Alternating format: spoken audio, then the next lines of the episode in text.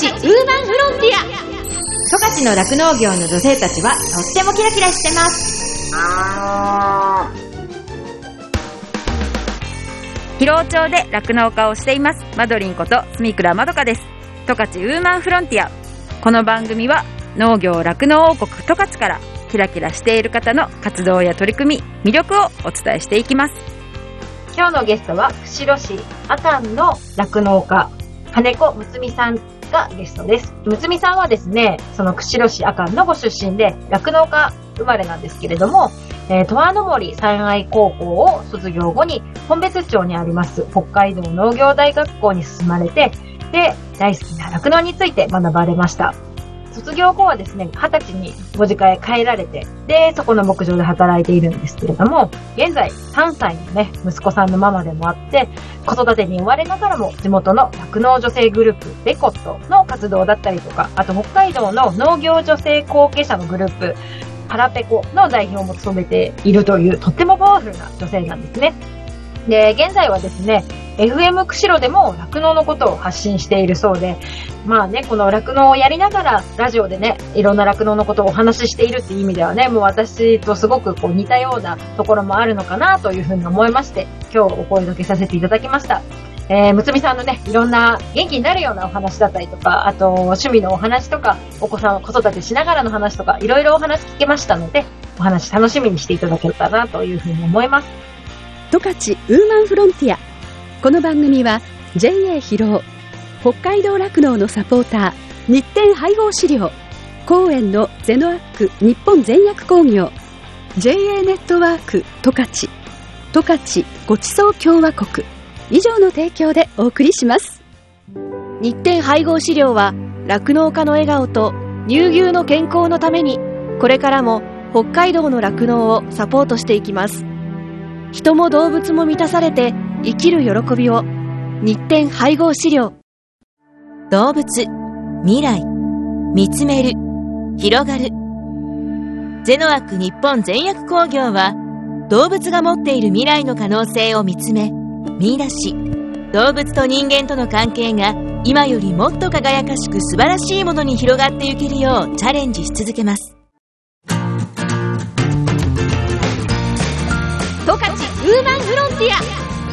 十勝の酪農業の女性たちはとってもキラキラしてます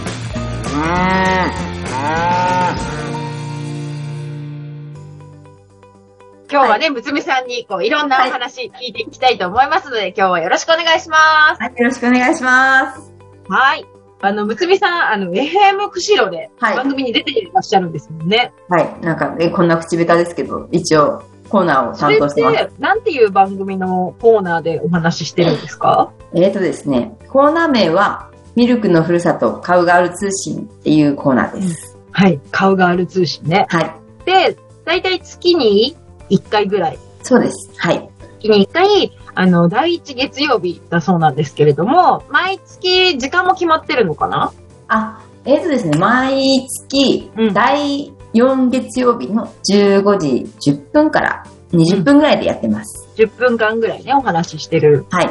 それって何がきっかけでそもそもそれをやるようになったんですか？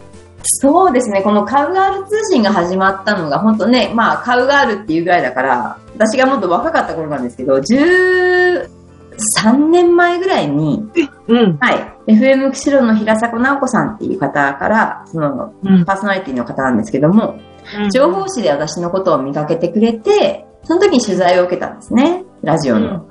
うん、うん、それが始まりで、でそこから、その、酪農家のパーソナリティとして、酪農情報を発信しませんかっていう、あの、お誘いをいただいて、うん、で、そこからね、あの、カウガール通信としてうん、始まったんですけども。え、じゃあもう13年もやってるんですか？そうなんです。13年ぐらいです。はい。めっちゃすごいじゃん。いや、大してすごくはないんですけど。それこそ。13年ってすごいですよ。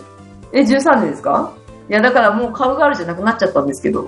いえいえ、気持ちがカウガールだからいいんですはい、カウガール、あの、永遠のカウガールでやってます。そうなんだ。えー、そこではなんどんな話してるんですか？いや、本当に、なんだろう。最初ね、平迫さんから話を受けた時に、まあ、うんそのかしこまらず、背伸びせず、自分の目線でいろんなね、お話ししてくださいっていうことだったんで、もう話の内容は、その時の私の気分によって全然違うんですけど、うんうん。まあ基本的に牧場の様子とか、うん。あとはね、あの、私、牛乳を使って料理することが好きなんで、ミルクレシピの紹介とか、うん。あとはね、その牛ってこういう生き物なんだよっていう話だったり、うん。酪農にね、携わるお仕事、酪農を支えてくれるお仕事ですか？酪農ヘルパーだったり、農協のことだったり、そういうなんだろう、ざっくばらんに私の気分で話してます。え、それなんかこう、ネタ帳みたいの作ったりするんですか？ネタ帳ですか？いや、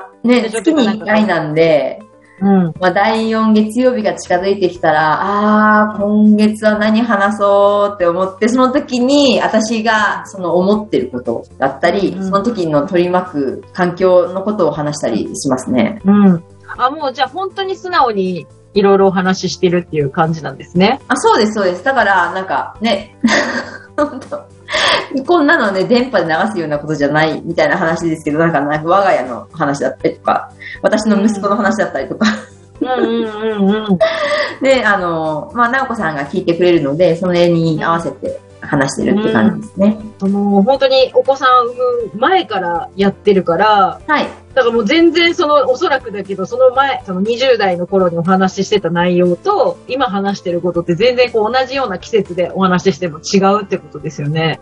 あ、そうですね。あ、まあ、あとは、同じ季節だと、ね、同じ話とか結構しますけど、一応そのパーソナリティの方と掛け合いをしてるからって感じ。そうですね、そうですね。なんで、子供がいて、うん。でやってますけど、まあ、妊娠中はね、今妊娠しながらね、搾乳してますみたいな話もしてましたし、ね、リスナーさんはね、私のね、すべてを知ってます、本当に。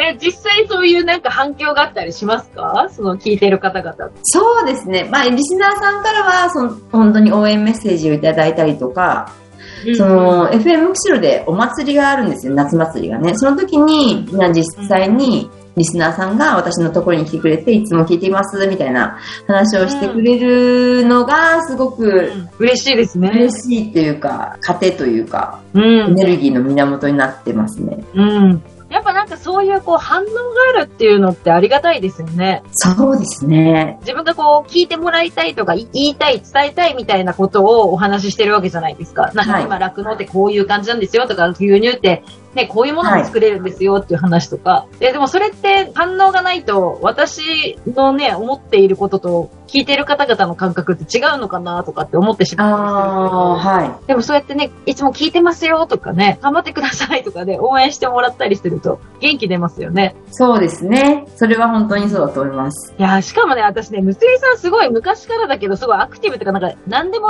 やる人ですよね。いや、何でもできないんです。やりたいんだけど、瓦回りしてるタイプで。だから本当ラジオ始まった時も、うん。全然話せなくて。いや、むしろ今まで牛としか喋ってなかったのに、いきなりマイクの前で何か話せって言われても、無理で、本当になんだろう、なんか、なんか、え、今私、今何話してたんだろうみたいな話、もう本当にあったんで、リスナーさんは、え、この子大丈夫かなとか、そわそわしたりとかしてたと思いますよ。そうか、あの、最初はね、こう、スタジオに行ってお話しすることもあったんですもんね。そうですね。スタジオで話したり、ね、今はね、電話つなぎがメインなんですけども、うんうんなんだろううんそういう中で、あの、ラジオのお仕事って素晴らしいというかね、尊敬してます、本当に。あの、うんマジいやでも。表情だとか、身振り手振りが伝わらない分、はい。あの、具体的にこう、聞いてる方が想像できるようにお話しするって難しいですよね。難しいですよね。しかもなんうんか、酪農家しか使わない言葉ってあるじゃないそうなんです、そうなんです。酪農用語みたいな、ポッて出ちゃうので。で、ね、普通になんか牛が止まったとかさ、受胎したことを止まったとかって普通に使うじゃないですか。はい。止まったって一般の人はわかんないですもんね。わかんないですよね。確かに。うん、そうやってこう顔が見えない分なんかね、その伝え方ってすごい難しいなって、うん私自身もすごい感じてますけど、うんでもそんな中で分かりやすく言おうと、多分ね、むつみさんもいろいろ考えながらとか、噛み砕きながらとか、あとやっぱそれだけこう、年数を重ねていると、言い方もなんとなく考えるようになりますよね。そうですね。で、お子さんにもね、こう、牛のこととか説明するときに、あ、こういうふうに言ったら分かりやすいのかなと思いながら話したりとか、してる。と思うけど、うん。ねえ、でもね、こうやって長年続いてるってことは、やっぱり反響があるからっていうことだと思うし、聞いてる方は毎月月曜日、あ、今日はって思うんだろうなって思いますよ。そうですね。だから、ねたまにね、酪農家さんとかね、聞いてらっしゃるんですけど、うんなんだあんな、なんか変なね、情報流してみたいなこと思ってたらどうしようかなとかって思いますけど。いやー、そんなことは絶対ないと思うし、みんなができることじゃないですからね。こう、等身大の自分のね、思ってる今の生活、酪農家さんの生活って、あんまり見えないじゃないですか。ああ、はい。だからそれをこう包み隠さず話してくれるっていうのは、すごいなるほどなって思うと思いますし、しかもね、そうやってむつみさんみたいにママ世代の人とかが聞いてたりすると、またね、うんなんか同じぐらいの子供がいるのに、すごいなーとかって思うかもしれないし、いや、わかんないですけどね。まあ、うん。はい。で同じなんか女性同士だったら、なんかこう仕事が違ってもこう共有できる思いああ、だはい。とか、そういうのもあると思うので、本当にいろんな人に反響があるのかなっていうふうに思います。うん。はい。あってほしいですね。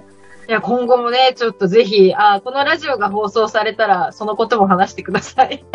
そうですね。YouTube でも、ああの、放送後はアップされるんですけど、ポッドキャストでも聞けるし、あとね、アプリ、リッスンラジオで聞けるんで。そんなにいけるんですか？そう、リッスンラジオってやつはアプリ入れて、あの、タイムリーで聞けるから、むつみさんも聞けます。YouTube にもアップされるから。恥ずかしいですよね。結構恥ずかしいですよね。え、でも私は一応毎週聞いてます。自分の放送だけど。どあ、本当ですか？ういう風に編集されてるかとかわからないから、ああ、はい。とか、あ、ここはなんか、あ、こういう風に編集されて素晴らしいとか思ったり、うーん、なるほど。こうやって。何時間かいつもお話ししてるけど、こことここの話がくっついてるとか、ずっとつなぎなわけでもないので、へえ。そういう意味ではもうすごい、あの、聞いてて、ああ、なるほど、すごい編集だと思ったりして聞いてます。いやでも、お話しするのもそうですけど、お話を聞いて、それに、何ですか？聞くってなかなか難しくないですか？だから、まだからさん私すごいなと思って。私よく喋るよね。なんかそれダメだなと思ってる。いやいやいやいや、そうじゃなくて、そうじゃなくて。その、私の話を聞いて、まどかさんが質問をするってすごい難しいことだよなって思ってて。私それが好きだからかも。楽しいから。すごい。いや、それをね、聞い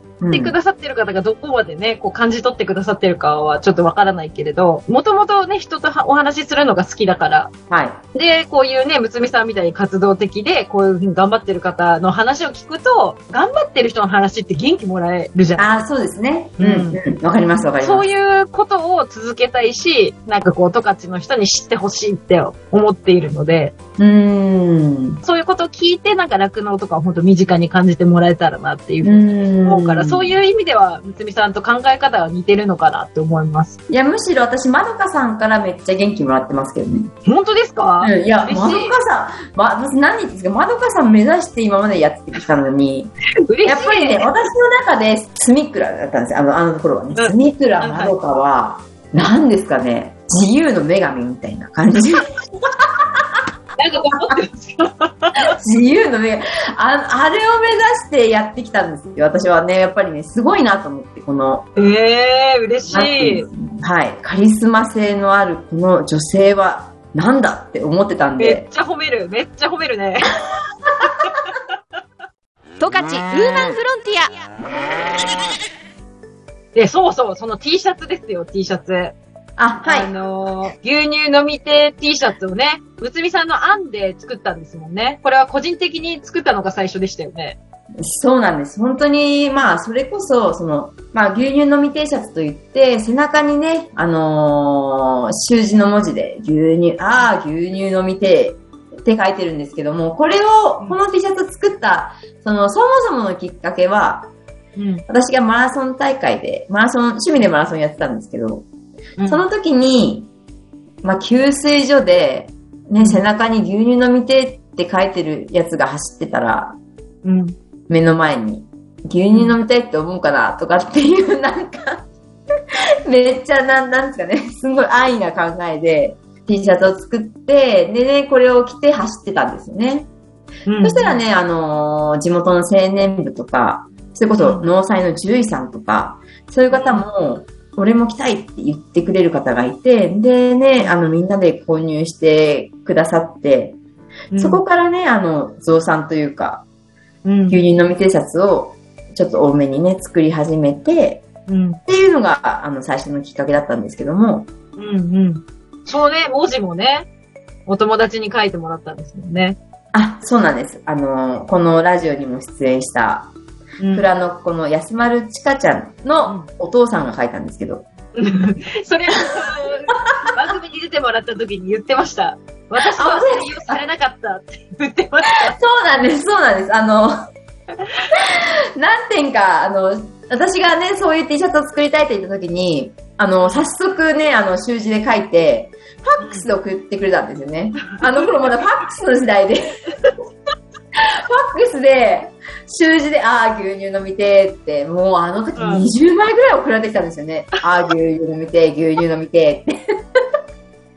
なるほど。はいはい。その、その20枚の中から、何も考えずに、あ、これがいいねってなって、うん。それを採用したときに、うん。安丸ちかちゃんが、それ、私が書いたのじゃない、お父さんって言って、あ お茶目なお父さんが書いてくれて、なんかね、一緒に送ってくれたみたいなんですけど、それを採用してしまって、それ以来もうこの、あ、牛乳飲みャツが、あ、今ありますけど、はい。見せてください。はいこんな、こんな感じです。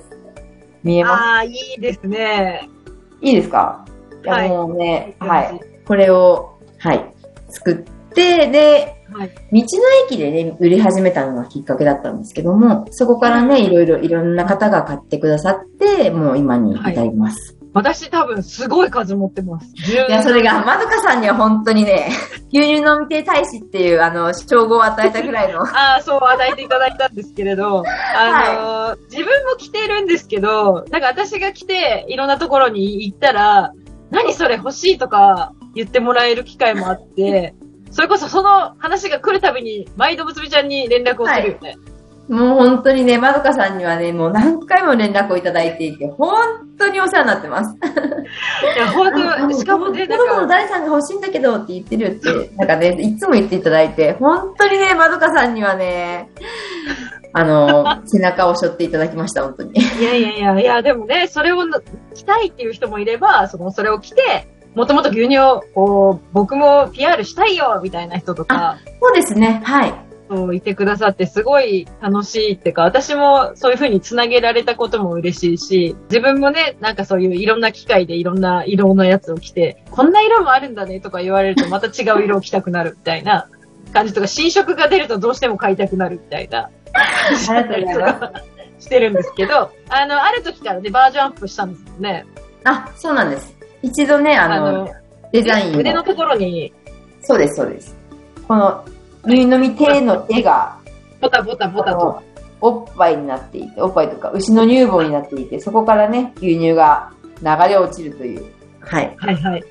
あとなんかここにアカンって出てますよね。あ、そうですね。これは、あのーなんか、それこそ、うん。道の駅の方が、はいはい。北海道のマークとかアカンっていうのを入れてほしいっていう要望があって、うーん。なんかお土産とかにもいいですもんね。そうなんですね。はい。うん。あ、じゃあもう常にその道の駅では売ってるってことですか？あ、あの、アカンの道の駅では常に置かせていただいていて、やっぱりね、あの、冬の期間はどうしてもね、あの、そんなに売れるものではないですけど、夏になったら本当に、あの、たくさんの方が買っていただいて、うん。何色が人気とかあるんですか？そうですね。やっぱり、まあ、定番のネイビーとか、着やすい色ね。うん。そうですね。あと赤も結構ね、売れますけど、うんそこら辺がね、売れたりとか、やっぱり、大きめのサイズが売れますね。あ、そうなんだ。男の人とかが着るってこと？男の人の方が受けがいいんだと思います。あ、そうなんですね。はい。へえ、私もそうそう、友達と一緒に家で飲むときとか、みんなじゃあ来て来て今日はとかっていうときとかありましたね。何ですか、それ。なんかその、何ですか、それ？仲のいい酪農女子たちで、こう、ど誰かんちで女子会とかやるときに、え今日はじゃあみんなで T シャツ着ていこうとか。え、なんそのドレスコード何ですか？え、いいじゃないなんか。いや、嬉しいですけど、すごい嬉しいですけど。ありがとうございます。そういうのとかあります。はい。はい。ありがとうその。時はみんなが持ってないような色を着てくっていうふうに、こう被らないようにとか、いうこととか考えたりします。あ、な、何々ちゃんは青持ってるから、とか、何々ちゃんは緑だから、とかで。いや、でもね、本当に、あの。はい。サイズとね、カラー展開もすごく、あの、バリエーションあったそうのですよね。はい。はい。もし興味のある方はね、本当もしかしてこうラジオにメールでもくれたら、私がむつみさんとつなぐことはできるので、ぜひ見てみたいとか興味がある方は、ぜひご一報いただければと思いますね。よろしくお願いしまます。だあるんですもんね。こう販売できるものは。あ、もちろん在庫は、あの、ありますので。はいちなみに1枚いくらするんですか？えっ、とですね、1枚、その、直売価格では2000円でやっております。うん。はい。じゃあ1枚2000円で、ぜひその T シャツを着て、牛乳を飲んで、SNS にアップするといいですね。はい。ぜひね、こういうね、なかなか消費が伸びない、はい。ぜひ消費してもらいたい時期に入っていくのでね、ぜひこうやってそうですね楽しみながら牛乳を飲んでもらえると嬉しいです。はい。こうやってね、楽しみながらこう牛乳のことを発信しているんですよ、むつみさんは。素晴らしい。十勝ウーマンフロンティア十勝の酪農業の女性たちはとってもキラキラしてます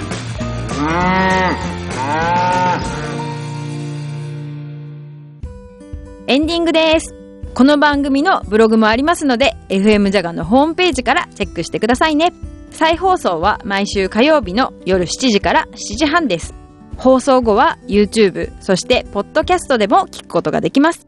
十勝ウーマンフロンティアで検索してくださいね。感想やご意見もメッセージとしてお待ちしています。宛先はですね、メールで jaga.jaga.fm、jaga.jaga.fm になってます。この後はこの番組を支えてくださっているスポンサーさんからの大事なお知らせタイムです。最後まで聞いてくださいね。十勝ウーマンフロンティア。ここまではマドリンことスミクラまどかがお送りしました。どうもありがとうございました。JA 陸別町からのご案内です陸別町は網走市町の桶戸町訓熱府町津別町に隣接する十勝で一番北の町です周囲を山々に囲まれた美しい盆地で冬は最低気温がマイナス30度以下まで冷え込み日本一寒い町として全国的にも有名です。JA 陸別町では生乳生産を中心に和牛の飼育生産小麦天菜なども生産しています。日本一寒く厳しい気象条件の中で生産した生乳は町内の農畜産物加工研修センターで65度 C30 分以上という低温殺菌をし成分無調整牛乳陸別低温殺菌牛乳として販売しています。陸別低温殺菌牛乳の販売は月1、2回と少ないため陸別町内でのみの販売となります。陸別町観光物産館道の駅では地方発送も受け付けています。そして新鮮な陸別低温殺菌牛乳を使用した商品が特製冷凍プリン陸別ミルクのお預けプリンです。添加物を使わず滑らかな食感を出しています。日本一寒い町陸別で育った自然の味をぜひご賞味ください。JA 陸別町からのご案内でした。日展配合飼料から大切な子牛に 6g のおまじない。哺乳子牛用サプリメント子牛の味方のご案内です。子牛の味方は初乳に含まれる免疫グロブリンの吸収率を高めるオリゴ糖を原料とする子牛用サプリメント。免疫グロブリンは出生後の子牛が初乳を飲むことで吸収しますが出生後24時間を過ぎると免疫グロブリンの吸収ができなくなってしまいます。子牛に初乳に含まれる免疫グロブリンをできるだけ早く多く吸収させることは子牛の健康な成長のためにとても重要です。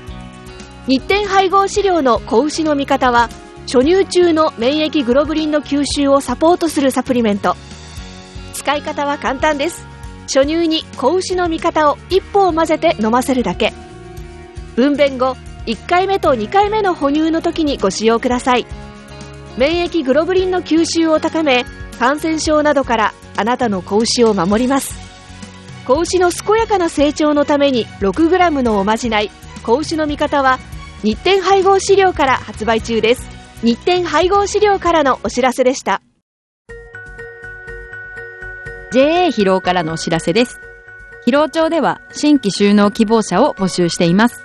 現在、広尾町の酪農家の半数以上が新規就農者によって経営されており、道内有数の新規就農受け入れ地域となっています。将来、酪農家になりたい、動物が好き、酪農に興味があるなど、まずは農業のきっかけを広尾町から始めてみませんか？大切なのは酪農をしたい、酪農経営をするという夢を諦めないことです。サンタの町広尾町があなたの夢を応援します。詳しくは JA 広尾内の広尾町担い手センター電話番号01558-2121までお問い合わせください。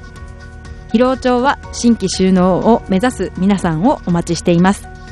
JA 広尾からのお知らせでした。